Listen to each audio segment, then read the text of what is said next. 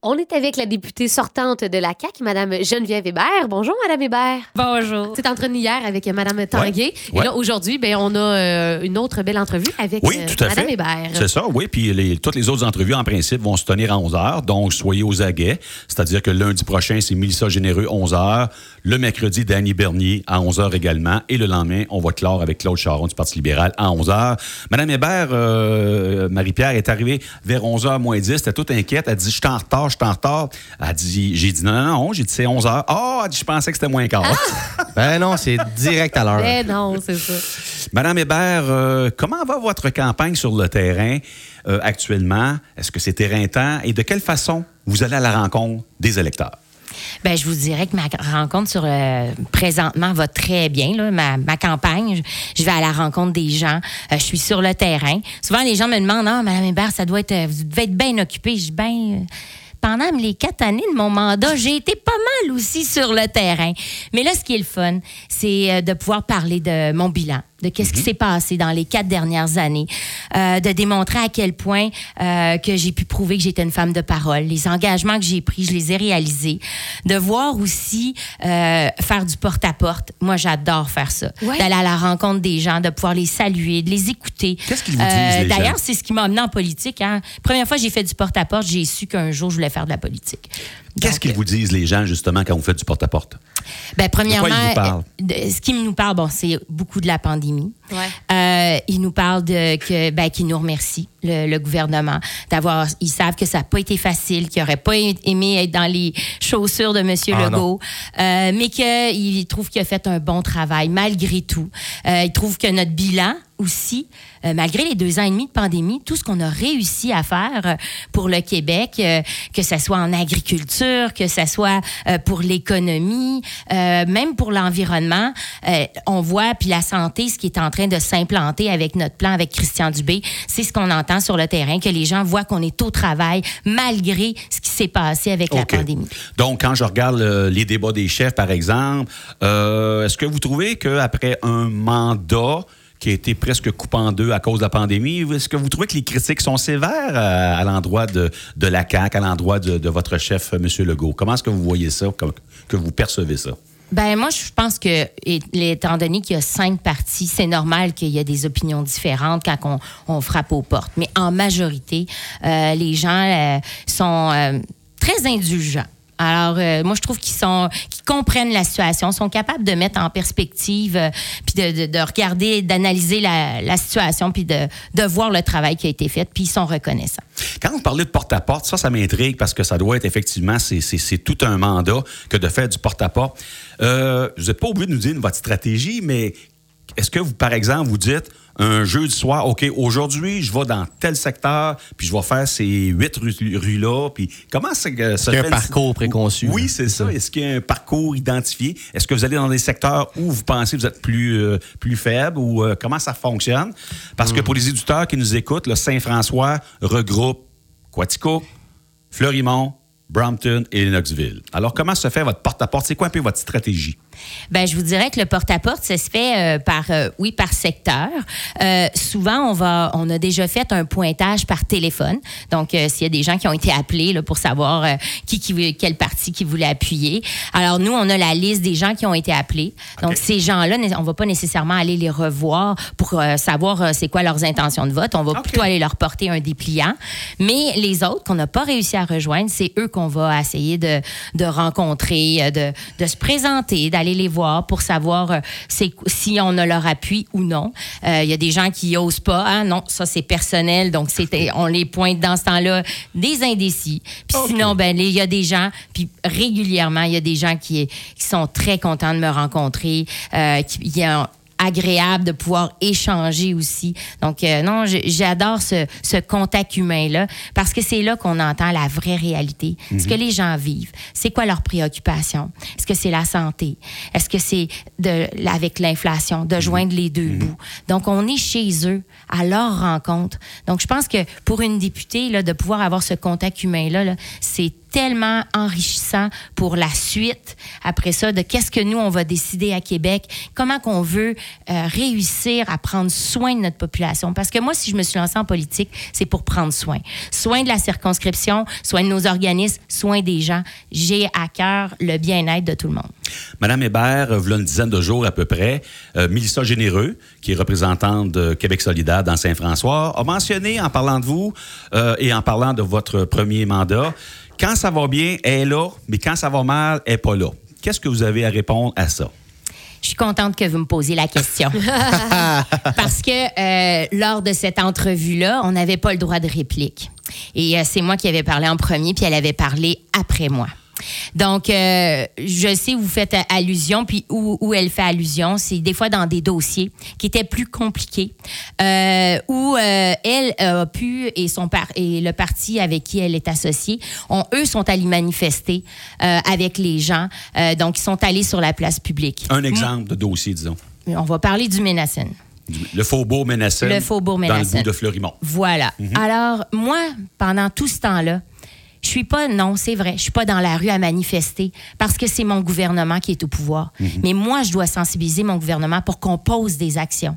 Donc, on a déposé le projet de loi 37 qu'on a adopté avant la fin des travaux parlementaires pour que cette situation-là ne se reproduise plus. On doit protéger nos lieux d'hébergement, surtout ceux encore plus qui hébergent des, des personnes qui ont des euh, revenus modestes, dont nos aînés ou les familles à revenus modestes. On doit protéger. Alors, la loi, elle a été adoptée, ça se reproduira plus. Maintenant, l'action que moi j'ai faite, j'ai fait venir le comité des, euh, le comité des résidents Oui. à ma demande que j'avais demandé qu'ils soient formés parce que les résidents m'appelaient à tour de rôle puis j'ai dit ben formez-vous un groupe pour que vous ayez des porte-paroles pour que je puisse après ça avoir un interlocuteur pour que quand il y a des, des, des avancées dans ce dossier-là, je vais pouvoir vous les partager. Alors ils sont venus dans mon bureau, je les ai rencontrés, on a fait toute la genèse du début que j'ai été sensibilisée au problème puis ça datait du mois de mars après la transaction, c'était la maire la mairesse de Sherbrooke qui m'avait euh, souligné cette transaction-là. Puis c'est à partir de ce moment-là que j'ai posé des actions et que j'ai sensibilisé la ministre pour qu'on puisse déposer un projet de loi. Donc, il y a du travail qui, se qui s'est fait dans l'ombre. Puis, c'est pas nécessairement parce que je suis sur le bord de la rue avec une pancarte que je vais avoir plus d'action. Je suis au gouvernement, c'est mon rôle de protéger mes citoyens et c'est ce que j'ai fait dans ce D'accord. dossier-là. Il y a une maison pour euh, une résidence pour personnes aînées euh, à Sherbrooke. Je ne peux pas me souvenir si c'est dans Saint-François ou Sherbrooke, mais quoi qu'il en soit, la question se pose quand même.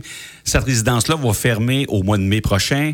Il y a une soixantaine d'aînés qui vont devoir être relocalisés. Et là, il y a des gens qui disent, entre autres, je sais que Sylvie Tanguay euh, du Parti québécois dit la CAQ veulent, euh, en fait, la CAQ euh, mettre beaucoup, beaucoup d'argent dans la maison des aînés. Une maison des aînés, ça coûte à peu près 900 000 une chambre.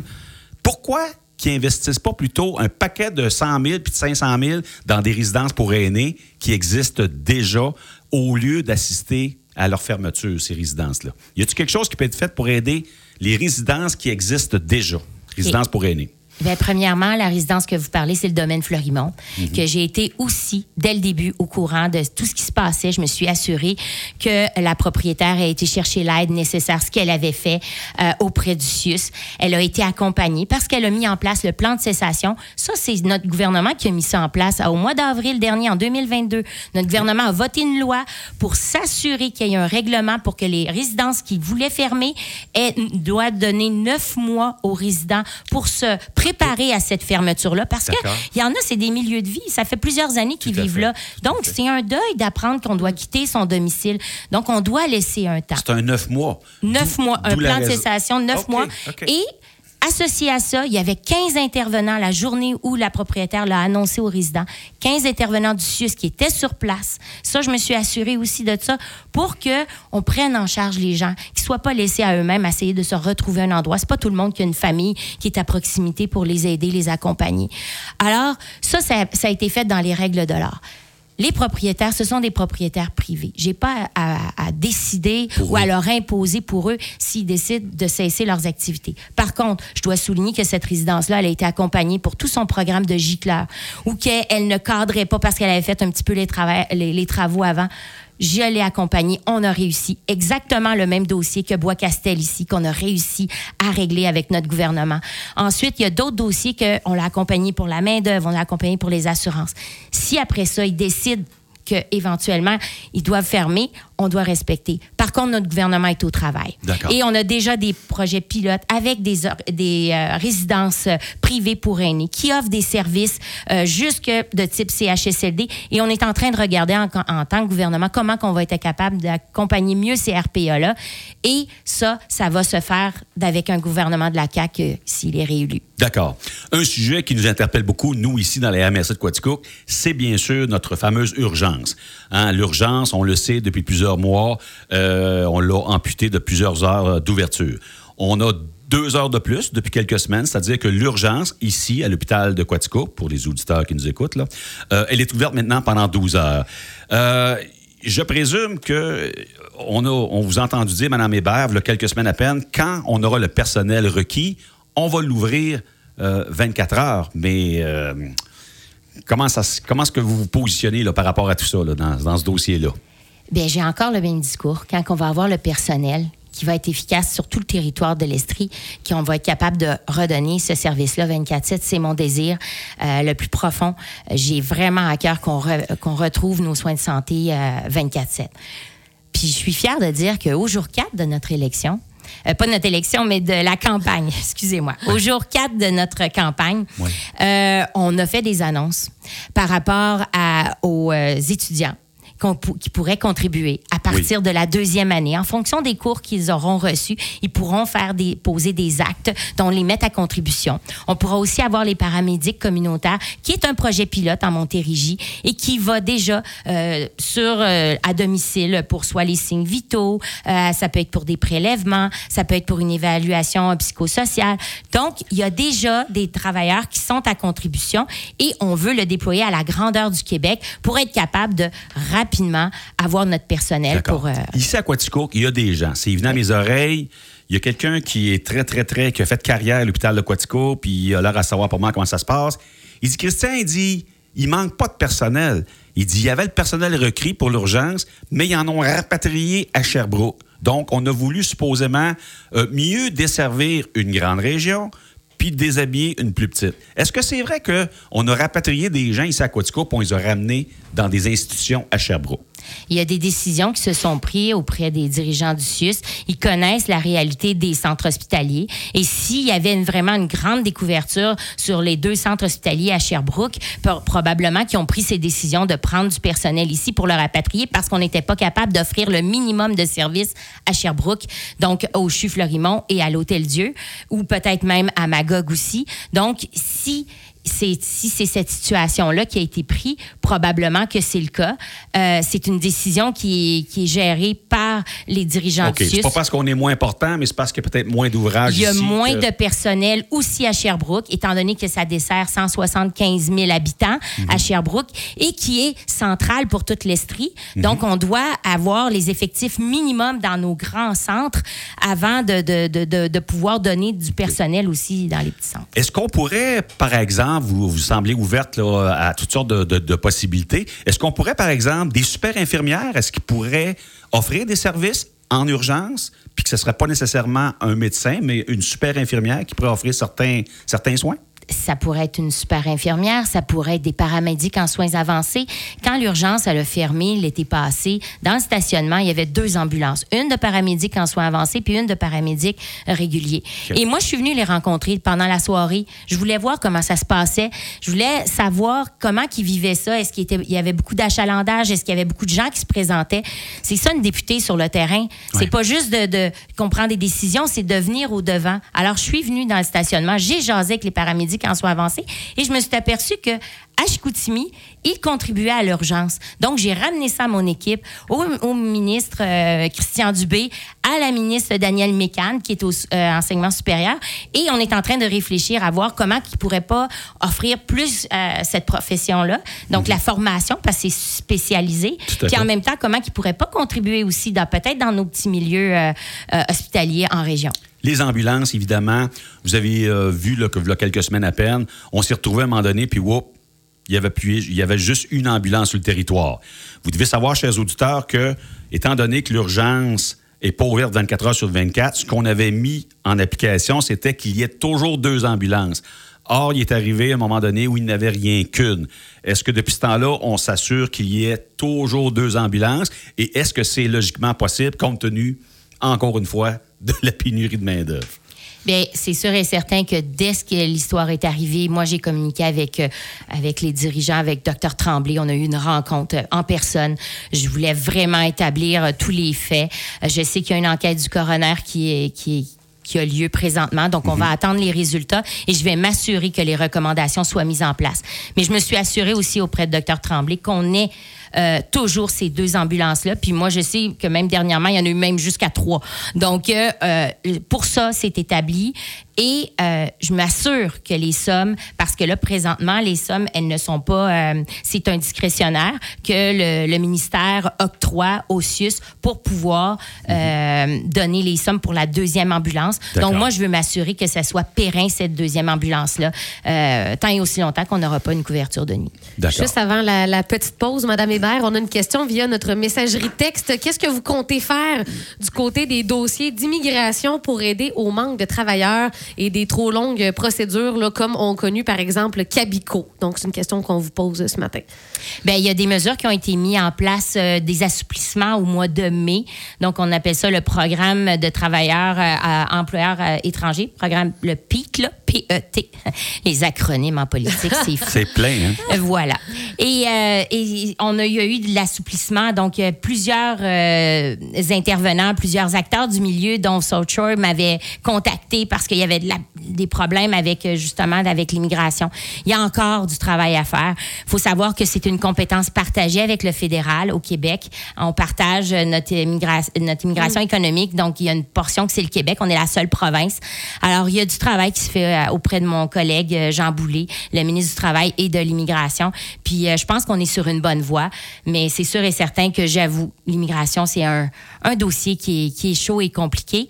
Je pense pas que euh, l'important, ce soit de faire des seuils trop élevés parce qu'il va falloir accueillir ces gens-là mhm. ici. Puis on le sait, ici, on a un problème de logement aussi.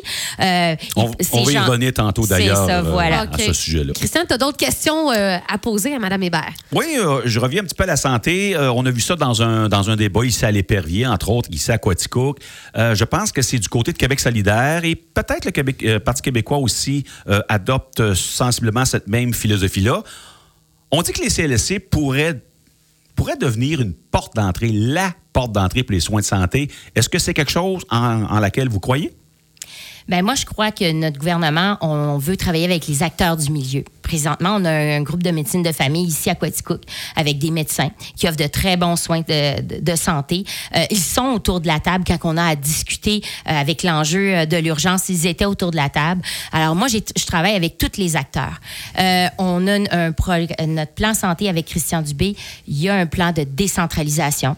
Il y a un plan aussi de d'horaires autogérés, d'horaires qui vont être gérés sur place ici à Quaticook. Donc, si les employés décident d'avoir des horaires. On pourrait dire, je sais pas moi, des, des chiffres de 12 heures au lieu de trois chiffres de 8 heures. Donc, ça pourrait peut-être aider à avoir du personnel parce qu'on en, a, on en aurait besoin de moins. Mhm. Donc, il y a plusieurs options qui sont présentement euh, sur la table et ça va être de voir avec les acteurs du milieu qu'est-ce qu'on veut se doter comme service en santé ici à Quaticook. Puis moi, je pense qu'ils doivent tous contribuer. Puis on en a qui sont déjà très efficaces. Puis très, très fiers aussi de dire que ici, le GMF m'avait souligné qu'il y avait besoin d'un appareil euh, d'échographie pour les infiltrations. Parce que les gens vont souvent à Sherbrooke pour avoir leurs infiltrations de cortisone, mais les médecins auraient pu le donner ici. Donc, en, en permettant l'acquisition de cet appareil-là avec la fondation euh, ici euh, de, de l'hôpital et ma contribution, ben, on a réussi à acheter l'appareil et les, les infiltrations vont pouvoir se faire ici à Quaticook maintenant. Donc, c'est ça, offrir des services à la population. Il y a différentes... S'adapter à la situation. S'adapter à la réalité ici, puis ça, il faut être autour de la table, puis c'est ce que je fais à chaque fois. Au niveau de l'immigration, et je trouve ça intéressant, Marie-Pierre, que quelqu'un nous ait Mhm. posé une question tantôt.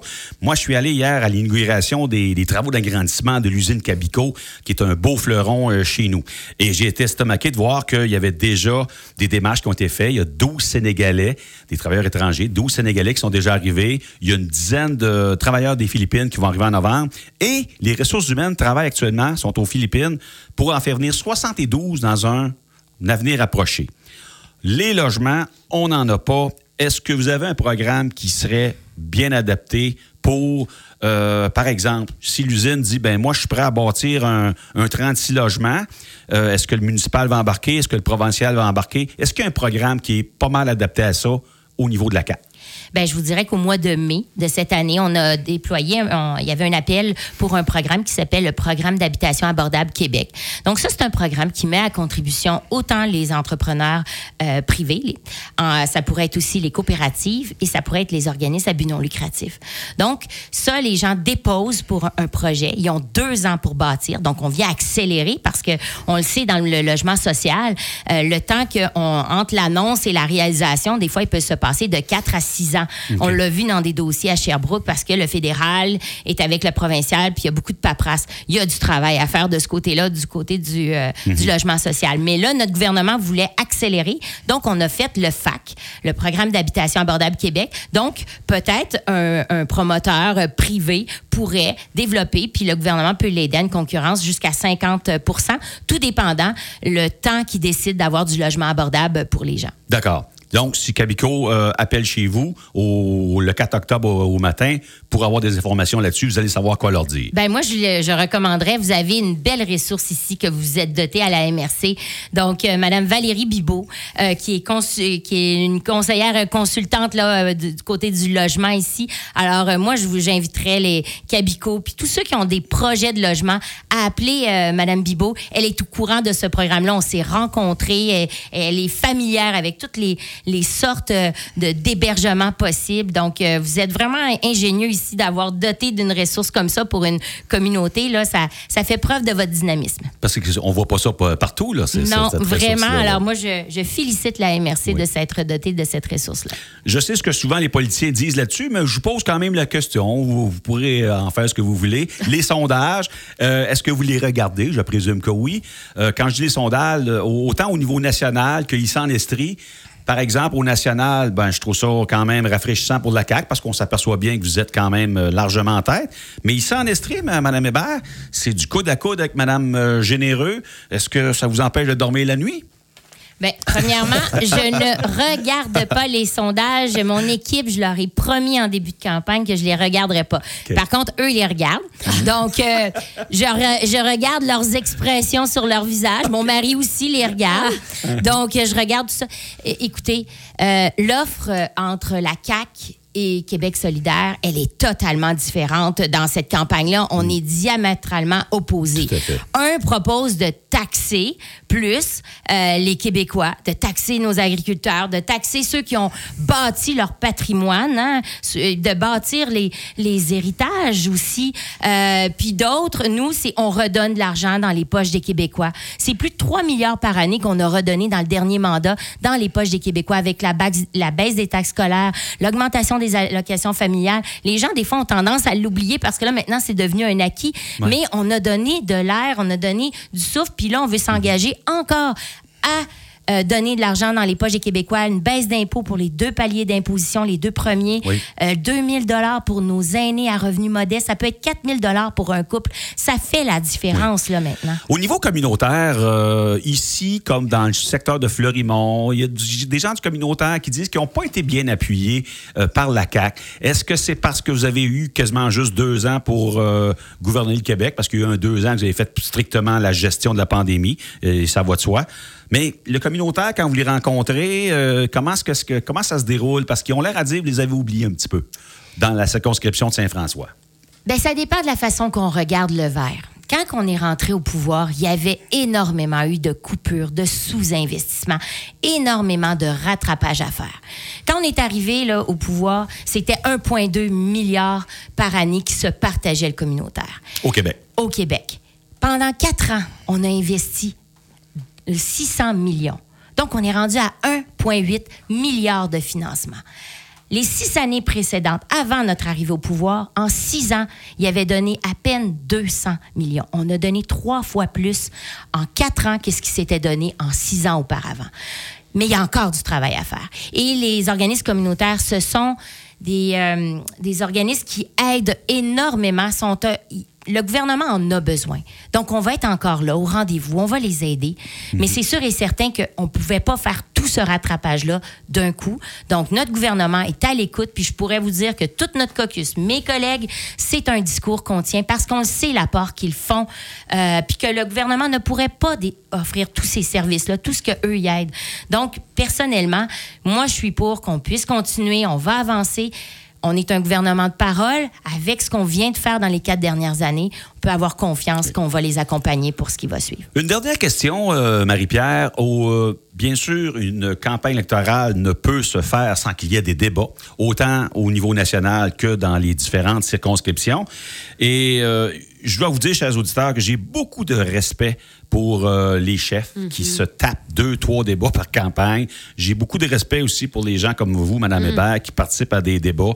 Puis, puis, euh, comme je vous le disais, hors d'onde, je suis assez sensible et sympathique à la cause des chefs. C'est assez rare que je vais critiquer gratuitement la tenue de- des candidats. Au contraire, je suis même euh, mou, un journaliste mou, dans le sens que je comprends tellement la complexité de l'exercice que je me montre sensible à, à ce grand moment de stress.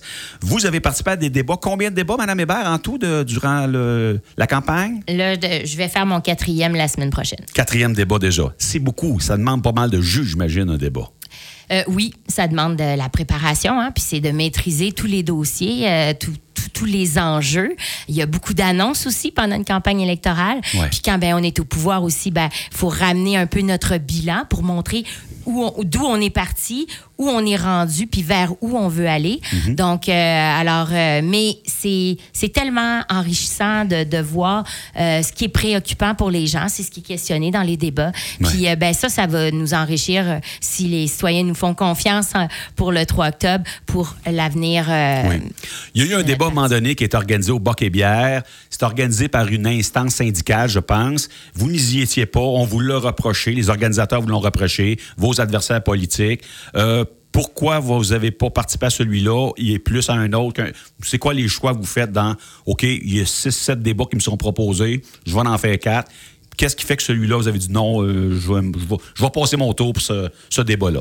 Ben, premièrement, mon agenda était déjà rempli. Donc, j'avais déjà un engagement pour cette soirée-là. Deuxièmement, aussi, il faut savoir que euh, c'était sur les enjeux de la santé. Les enjeux de la santé, c'est national. On a un plan avec euh, notre ministre de la Santé, Christian Dubé, qui a été déposé. Il y a déjà des actions qui sont posées. On a des engagements qu'on a pris aussi. Et ça allait être débattre avec notre chef, le premier ministre. Donc, étant donné que la santé, c'est assez national, euh, moi, euh, j'ai puis que j'avais des engagements, donc euh, je suis pas allée au débat. Mais euh, j'ai fait celui de la FADOC, j'ai fait celui ici de la Chambre de commerce, on a fait la table éditoriale et je vais faire celui du Cégep. Oui. Madame Hébert, d'ici euh, le 3 octobre, qu'est-ce qui vous reste un peu comme. qu'est-ce que vous souhaitez faire comme démarche là, pour vraiment vous assurer le, le vote des électeurs de Saint-François? Écoutez, c'est d'aller à la rencontre de- puis de voir le plus de gens possible. Je vous avoue que j'ai des journées là, que j'ai 6 à 10 activités par jour. Alors, c'est un rythme effréné, mais tout l'amour que je reçois des gens là, me dynamise jusqu'au au 3 octobre. Donc, je suis euh, très, très heureuse. euh, Puis peu importe le dénouement, j'aurai, euh, j'ai cette satisfaction de- d'avoir livré la marchandise. J'ai pu prouver que j'étais une femme de parole, les engagements que j'ai pris. Moi, je pense qu'on peut promettre bien des choses dans la vie, mais si c'est nos actes qui parlent encore plus que nos paroles. Donc, les gens ont eu vu les quatre dernières années comment j'étais sur le terrain, comment j'ai réalisé ce que je m'étais engagée de faire et ce que je veux encore faire. Ben, ils peuvent savoir et puis avoir confiance. Comme vous avez dit à l'épervier lors du débat, vous avez dit on aime mieux n'en promettre moins, Moins. mais le faire plutôt que de promettre n'importe quoi puis d'en faire juste le tiers. C'est un petit peu comme ça vous vous êtes exprimé là, à l'épervier. Surtout quand on est dans une équipe qui risque peut-être d'être au pouvoir. Donc, il faut aussi euh, promettre. Parce que c'est ce que j'ai entendu, moi, en 2018. Les gens, là, sont tannés d'avoir des promesses en l'air puis qui se réalisent pas. Donc, si on peut promettre des choses et les réaliser, ben, j'aime mieux en promettre un peu moins puis en réaliser plus. D'accord. Un gros merci, Madame Hébert, euh, d'avoir pris le temps de venir euh, nous, euh, nous parler. Puis bonne fin de campagne. Lâchez pas, hein, Christian. On dit tout le temps que les candidats, on les trouve bons parce que c'est exigeant. Tu sais, 6, 7 activités par jour, je veux dire, c'est- pas rien, là. Tu sais, c'est pas rien, c'est extrêmement exigeant. Et euh, moi, ce que je suis content ici à Signe FM, c'est que les cinq candidats ont accepté Ouais. de se prêter à cet exercice-là, malgré des campagnes éreintantes là, pour vous autres. Fait que ça, on l'apprécie grandement, Mme Hébert. Un gros merci. Ben, ça m'a fait plaisir.